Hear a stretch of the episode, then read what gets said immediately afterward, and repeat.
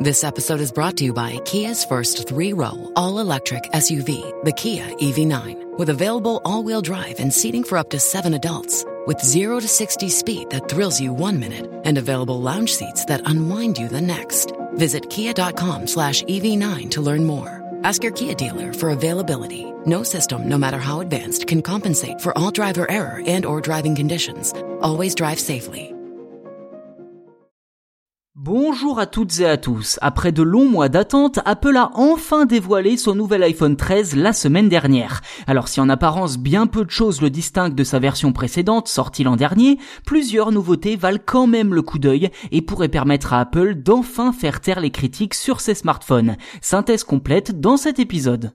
À l'œil nu, on pourrait effectivement se dire que l'iPhone 12 et l'iPhone 13 sont quasiment identiques avec euh, le même châssis, la même diagonale d'écran et un bloc d'appareil photo à peine modifié. Ceci dit, le volet photo gagne quand même en performance puisque d'après Apple, l'iPhone 13 offrira des images plus nettes et plus détaillées, notamment en basse lumière. Si le capteur grand angle était réservé l'an dernier à l'iPhone 12 Pro Max, il devrait être présent sur toutes les déclinaisons de l'iPhone cette année.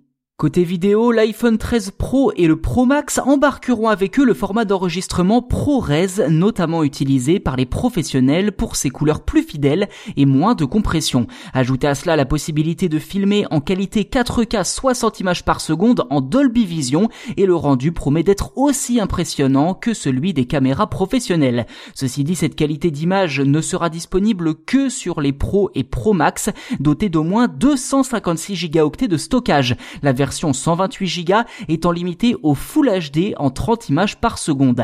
D'ailleurs, en parlant de stockage, Apple proposera désormais uniquement des smartphones avec au moins 128 Go d'espace, abandonnant définitivement la formule à 64 Go, ce qui, il faut bien le dire, est une excellente nouvelle. Autre point notable, l'augmentation de l'autonomie qui sur l'iPhone 13 mini augmente d'une heure et demie pour atteindre une capacité d'utilisation de 17 heures d'affilée. Une longévité qui monte même jusqu'à 28 heures pour l'iPhone 13 et les versions Pro et Pro Max et que la firme de Tim Cook explique par l'ajout d'une puce Apple A15 plus efficace et des cellules de batterie plus grandes. Et enfin, la question épineuse pour terminer, le prix. Pour l'iPhone 13 mini, comptez au minimum 809 euros pour la version 128 Go. L'iPhone 13, quant à lui, coûtera 100 euros plus cher, soit 909 euros. Comptez en revanche plus de 1000 euros pour les versions Pro et Pro Max, plus précisément 1159 minimum pour le Pro et 1259 minimum pour le Pro Max.